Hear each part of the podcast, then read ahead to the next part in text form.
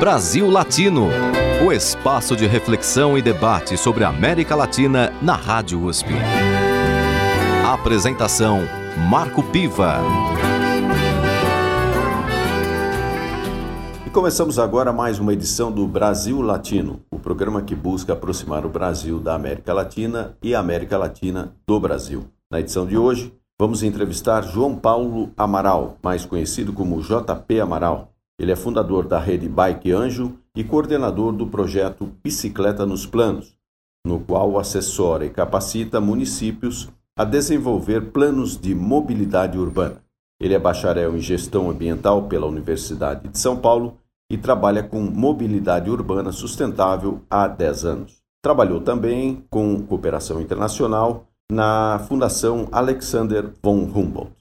Bem-vindo ao Brasil Latino, JP Amaral. Obrigado pelo convite, ouvintes e pessoal da USP, muito obrigado. Vamos começar um pouco falando da sua experiência na América Latina. Eu sei que você já andou bastante pelo nosso continente. O que, que você viu, o que, que você sentiu nessas suas andanças? É, eu acho que o mais interessante também é que eu circulei não só muito pela América Latina, mas também por, pela Europa, onde eu fiz essa experiência de cooperação internacional com a Alemanha. Então, é até legal para a gente conseguir compreender esses dois, esses dois territórios, né, e entender onde que estão as diferenças com relação, principalmente quando falamos de mobilidade e de bicicleta.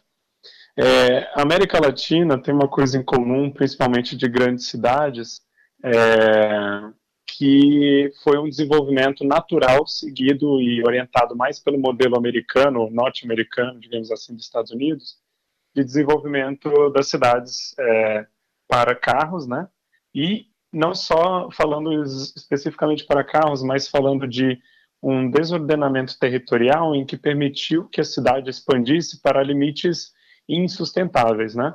E aí sim, isso gera um ciclo vicioso de dependência de longas distâncias e de é, e aí sim o carro servir como esse é, e claro, né, expandindo também a desigualdade social e o carro servindo como esse principal, não principal, mas com certeza sobrepondo ou sobressaindo a questão do espaço das cidades destinado para o carro, né?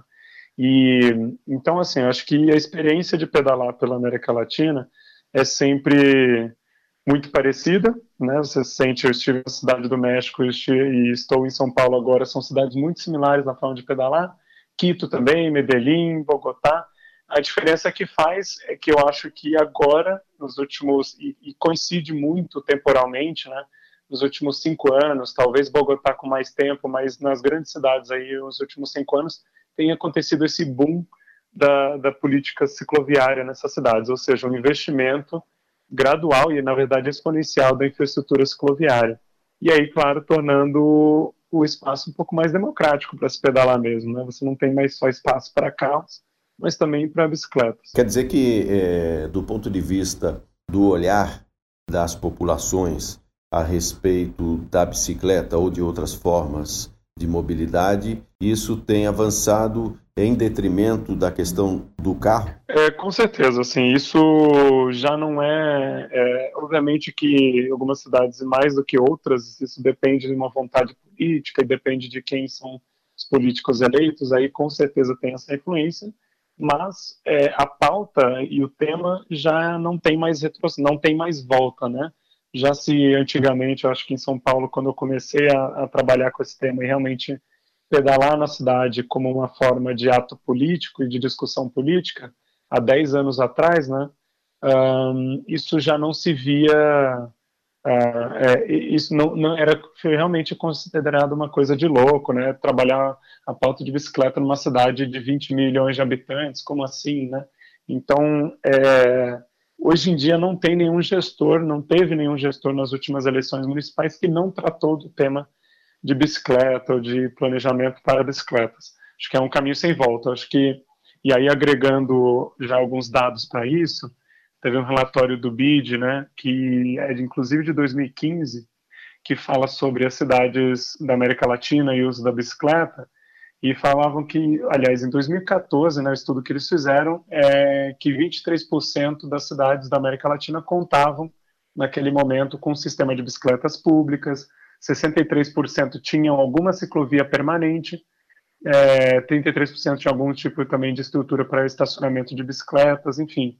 É, é esse movimento que mostra claramente que a América Latina é uma região que pedala sim, é, e tem muito uso da bicicleta, e tem infraestrutura começando a aparecer, mas ainda estamos começando nesse movimento. Inclusive, você disse que nenhum gestor público, pelo menos nos últimos anos, tem desconsiderado né, essa possibilidade do uso da bicicleta como alternativa de transporte.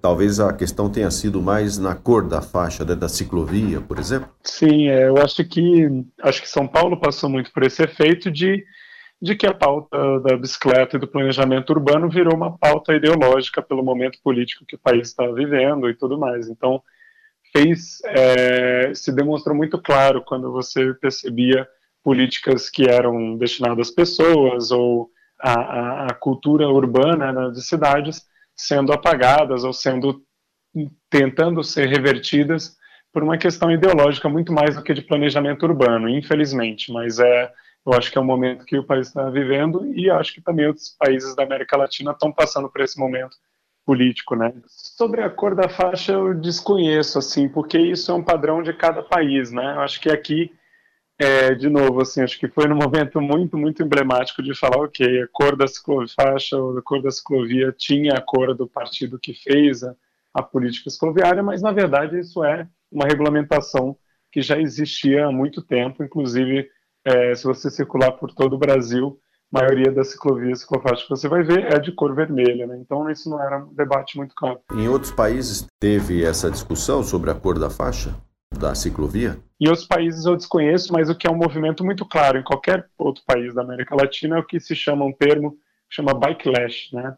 É, bike lash é um termo que eles dão para realmente a, a, a, a, a disputa ou, ou, na verdade, a reatividade que acontece é, por parte de alguns setores da sociedade é, contra uma entrada de uma nova ciclovia, né? que às vezes nem está ocupando um espaço ali, não está prejudicando o sistema viário, mas é reclamado, principalmente quando a gente fala disso, e aí sim é, um, é uma questão não só na América Latina, mas acho que no mundo inteiro, é, embora em outros países já acho que já conseguiram, outros continentes conseguiram já passar essa etapa, que é, por exemplo, associações de comércio, comerciantes que vão ter uma ciclovia na frente, porque aí reclama do espaço para estacionamento, associações de bairro, porque começam a comentar que ali vai começar a trazer é, um público que pode trazer insegurança. Então, todas essas ideologias que são reconhecidas como reações, reatividades para uma nova mudança, para uma nova mudança do espaço viário mesmo. Né? O Brasil Latino faz agora a sua primeira pausa musical.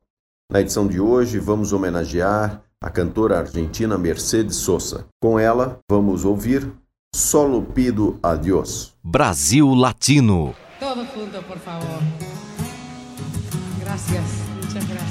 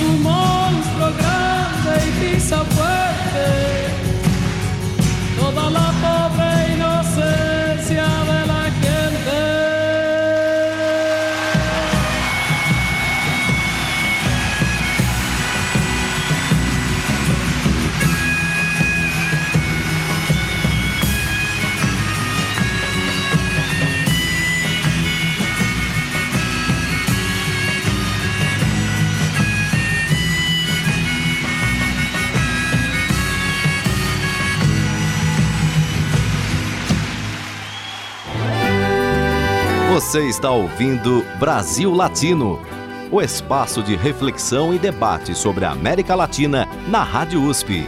A apresentação Marco Piva. E o Brasil Latino retorna na edição de hoje entrevistando JP Amaral, João Paulo Amaral, mais conhecido como fundador da rede Bike Anjo e coordenador do projeto Bicicleta nos Planos ele assessora e capacita municípios é, no desenvolvimento de planos de mobilidade urbana. Ou seja, a bike é a vida do JP Amaral. É isso, JP? É por aí. Tenho me envolvido cada vez mais com falta de cidades e entendido esses problemas aí, do que, que faz ou dificulta as cidades a conseguirem planejar, né? Eu quero te fazer uma pergunta em relação à indústria da bicicleta, propriamente dita, à questão estética e do consumo e a questão da necessidade da mobilidade urbana. Ou seja, até que ponto esses três elementos têm coincidências? Bom, acho que uma coisa que já é muito bem entendida em países que têm um desenvolvimento é, já avançado da política cicloviária é que a indústria da bicicleta precisa estimular e apoiar é, as políticas cicloviárias. Né? Então, na, na, na Europa, por exemplo, uma boa parte da indústria da bicicleta é quem apoia e financia os, as associações de ciclistas e tudo mais. Nos Estados Unidos tem um, por exemplo, um grupo que se chama People for Bikes, que é uma aliança de, da indústria da bicicleta que inclusive tem programas e fundos para financiar a ciclovia nos municípios, né?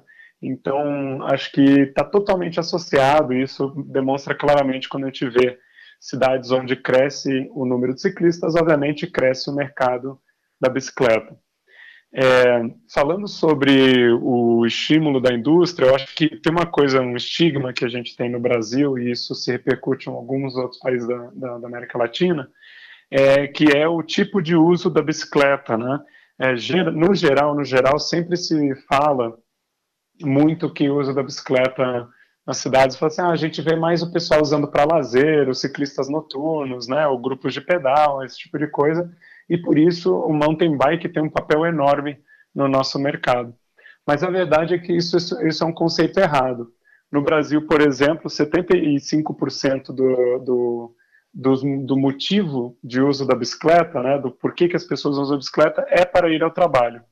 E então, assim, realmente, mesmo em cidades onde se fala muito em lazer e, e uso para pedalar, na verdade você está falando de um grande uso é para, para o motivo trabalho. E aí a gente está crescendo aos poucos, mas estamos crescendo, no, na difusão de bicicletas no mercado, aí, fabricação de bicicletas mais adequadas para uso urbano, mais confortáveis, é, com modelos que contemplem, possa ser usado é, com mais conforto por mulheres, ou com pessoa com saia, por exemplo, qualquer outro tipo de utensílio, com bagageiros, com cestos, com equipamentos para poder levar é, sua bagagem, é, por exemplo, para o trabalho. Então, acho que isso é um crescimento né, muito predominante. E uma coisa que é bem interessante falar no caso do Brasil é que nós somos um dos principais consumidores e fabricantes de, e, e, e, de bicicleta no mundo, né? Então, a gente, sempre quando me perguntam aí por fora, quando eu vou na América Latina ou em outros países, se ah, o Brasil é um país que pedala ou que, que da, país da bicicleta, eu falei, ó, se a gente for falar em frota, sim, a gente tem uma frota, inclusive, muito maior do que carros, é, e é uma das maiores produções e consumos de bicicleta do mundo. Então, sim, somos um país que pedala. Do ponto de vista dessa indústria, ela está crescendo, então o Brasil é, você está dizendo, né, o, o, maior fabricante de bicicletas do planeta, mas é, do ponto de vista assim, dos públicos, certamente, assim como no setor automobilístico, você tem uma Mercedes que custa uma enormidade e você tem um carro mais popular que custa menos. Tentando juntar a questão da funcionalidade de uma bicicleta com a questão do preço, existe um mercado compatível com a renda do brasileiro? Pois é, esse é o grande dilema. Assim, na verdade, a gente não tem crescido tanto quanto gostaríamos assim no setor produtivo de bicicletas. É, acho que comparando principalmente aos últimos anos e tudo, mas não é uma queda muito brusca, mas é, é uma queda. É, mas principalmente por causa do, é, dos impostos que estão implicados aí em cima da bicicleta, né? Então, um, 70% do valor da bicicleta vendida aqui no Brasil é impostos, né? E aí, em contraponto, você tem uma série de estímulos da indústria automobilística e também da, da motocicleta, em que há incentivos de, de redução e até IPI zero, o que facilita o barato e consegue ter muito mais acessível, além de linhas de crédito, né, que isso não existe no Brasil. Se você pergunta para qualquer banco aí, ou, ou, linha de financiamento, se você pode aí financiar uma bicicleta muito cara e pagar em várias vezes e tudo mais, não existe essa possibilidade. O que está mudando, com certeza, é o que você falou de padrões de consumo e novos produtos mais é, avançados assim no mercado. Né? Acho que um ponto a colocar muito importante, por exemplo, é o consumo ou a indústria da bicicleta elétrica, que já é, é um produto mais, bem mais caro do que uma bicicleta, né? Uh, mas, porém, ele também atrai justamente um público que, em vez de buscar uma moto ou um carro, vai pela bicicleta elétrica. Então, a substituição vale a pena. E você vê com certeza esse mercado crescendo é, no Brasil. Agora, do ponto de vista da sua é, relação com a bicicleta, que é uma, uma coisa é, já histórica, né? No meu tempo existia a Monarch e a Caloi, ou seja, eram apenas duas indústrias. E você acredita que essa evolução, essa pluralidade, ela está existindo e você citou a bicicleta elétrica, né?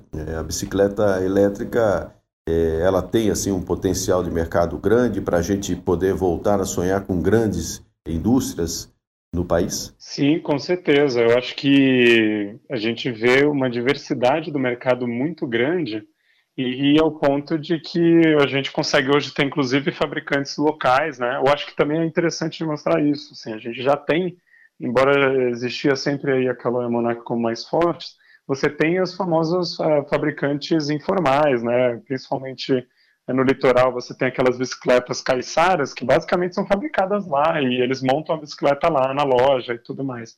Então existe todo um mercado de pequenos e outras que estão crescendo sim, inclusive conseguindo competir com o mercado eh, internacional, que é o grande desafio, né, de conseguir ter a qualidade e o preço é, competitivo com os produtos importados, mas que você já tem marcas conseguindo aí. Então hoje já está bem mais difuso, bem mais descentralizado. A diferença é que essas duas marcas que você mencionou tem, estão na Zona Franca de Manaus, ou estão na Zona Industrial de Manaus, e com isso conseguem mais é, incentivo, né? justamente não tem ah, os impostos sobre a produção, e conseguem aí é, preços mais competitivos no mercado, né? E então justamente é isso que a gente precisa trabalhar na questão de poder diversificar melhor o ou, ou dar mais incentivos para a indústria como um todo e não só quem é beneficiado por estar em Manaus. Porém, obviamente que ali é, uma, é um incentivo muito grande com relação à geração de empregos, com relação à produção da bicicleta. Isso se deve muito a essas duas grandes marcas terem feito esse movimento né, 20, 30 anos atrás. E o Brasil Latino vai agora para o seu segundo momento musical. Na edição de hoje, homenageamos a cantora argentina Mercedes Sosa. Com vocês, Canção para Minha América, com Mercedes Sosa. Brasil Latino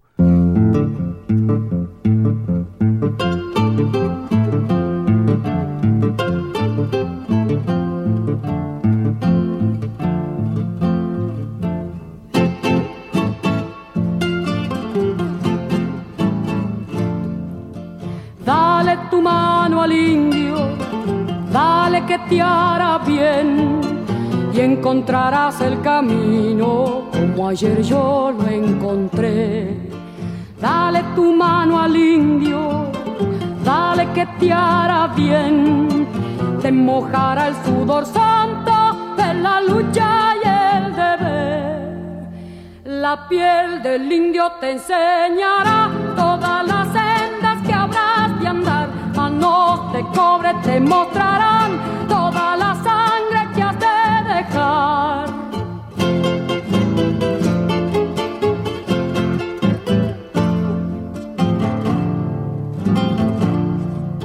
Dale tu mano al indio, dale que te hará bien y encontrarás el camino como ayer yo lo encontré. es el tiempo del cobre, mestizo, grito y fusil. Si no se abren las puertas, el pueblo las sabe abrir. América está esperando y el siglo se vuelve azul. Pampas, ríos y montañas liberan su propia luz. La copla no tiene dueño, patrones no más mandar. Guitarra americana peleando aprendió a cantar. Dale tu mano al indio, dale que te hará bien.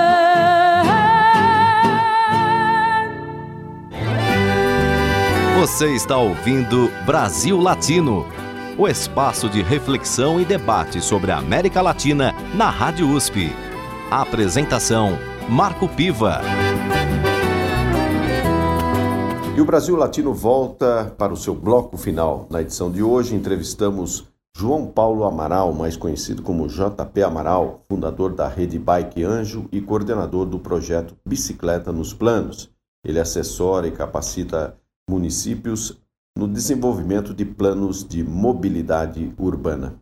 JP, nós temos tempo para mais uma pergunta que acho muito importante para os nossos ouvintes, que é a questão da segurança do ciclista em São Paulo, seja no trânsito propriamente dito, seja através de furtos, roubos dessas bicicletas. O que você poderia nos dizer a respeito disso? Perfeito. Acho que quando a gente, acho que um dos motivos da pauta está muito evidente na América Latina não tanto pela questão de ah, a bicicleta vai resolver o problema do trânsito, acho que a solução não está só na bicicleta, mas o grande tema onde a bicicleta entra, e aí eu agrego a bicicleta, também o pedestre, é quando a gente fala de segurança viária, e é justamente esse tema que você está puxando agora. É, a segurança viária é o grande, é, aliás, a questão de acidentes e de mortes no trânsito é o grande uh, epidemia que a gente tem hoje nas cidades no, no mundo inteiro, né? Uh, no Brasil, por exemplo, é o maior motivo, é a maior razão de mortes dos jovens, né, de públicos jovens, aí, principalmente adolescentes. E crianças também, obviamente, entram nisso e são muito vulneráveis. Então, é, o grande movimento que tem acontecido em São Paulo está muito forte. A gente está passando agora por uma série de audiências públicas em todas as regiões da cidade para criar um plano municipal de segurança viária para pedestres e ciclistas. E o foco tem que ser, de fato, para pedestres e ciclistas, porque são os públicos mais vulneráveis é, na cidade. Então, é, o que, que a gente pode falar com relação à segurança viária para esses dois públicos? Primeiro que, antes mesmo de falar em infraestrutura escloviária, em falar tudo isso, a gente tem que falar numa questão de que é, é, é inadmissível a gente considerar altas velocidades acima de 50 por hora nos centros urbanos. E aí, quando eu falo 50 por hora, eu só estou falando em grandes vias onde você tem um controle muito claro de trânsito, você tem faixa de pedestres e semáforos para pedestres específicos é, de certo, em, em, uma boa distância para que ele possa fazer um cruzamento, uma travessia segura. A, a, fora isso, dentro de bairros, não deveríamos permitir mais que 30 km por hora. E isso são políticas que têm acontecido no, no Brasil e no mundo inteiro, com relação a evitar totalmente as mortes. Você, quando você coloca uma via a 30 por hora, você reduz em 80% a chance de fatalidade de um pedestre ou de um ciclista. Então esse é o grande é a grande medida. E claro, aí depois, ou junto com isso, a gente tem que falar também em infraestrutura segura e confortável, tanto para pedestres quanto para ciclistas, né? E aí a gente trabalha. Perfeito, JP. E somente uns 30 segundos, eu vou te dar pouco tempo, porque o nosso tempo realmente está acabando, mas é, é muito importante, porque eu lembrei que, até como um contraponto a essa questão é, de, de, insegurança do ciclista, né, existem algumas experiências na América Latina é, em relação ao uso da bicicleta como alternativa de mobilidade urbana, e uma das cidades que mais se destaca nisso é, é Bogotá. Então eu queria que você falasse rapidamente sobre o que é o ciclo passeio de los miércoles. Uma grande característica que a América Latina tem em diferencial à Europa, outros países do mundo, é essas propostas de ruas de lazer ou ciclovias de lazer. Então isso é difundido em Bogotá, onde tem mais de 400 quilômetros de ciclovias, de ciclopasseios que eles chamam, que são ruas de lazer onde de domingo é fechada uma avenida ou uma parte de uma avenida para se usar para bicicletas. Tem o Ciclopasseio de los Mércoles, que é um grupo de pedal que sai todas as noites e é o maior grupo lá de Bogotá, são centenas de pessoas que saem nas quartas. Mas de domingo e feriados, assim como tem em São Paulo, tem em várias cidades do Brasil já,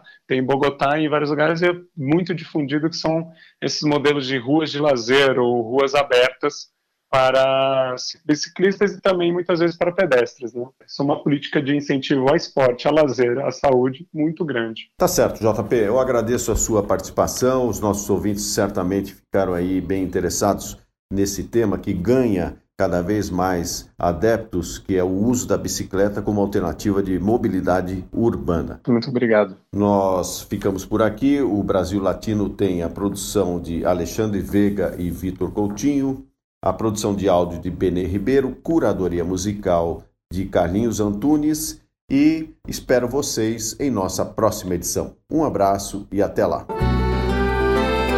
Você ouviu Brasil Latino, o espaço de reflexão e debate sobre a América Latina na Rádio USP. Apresentação Marco Piva.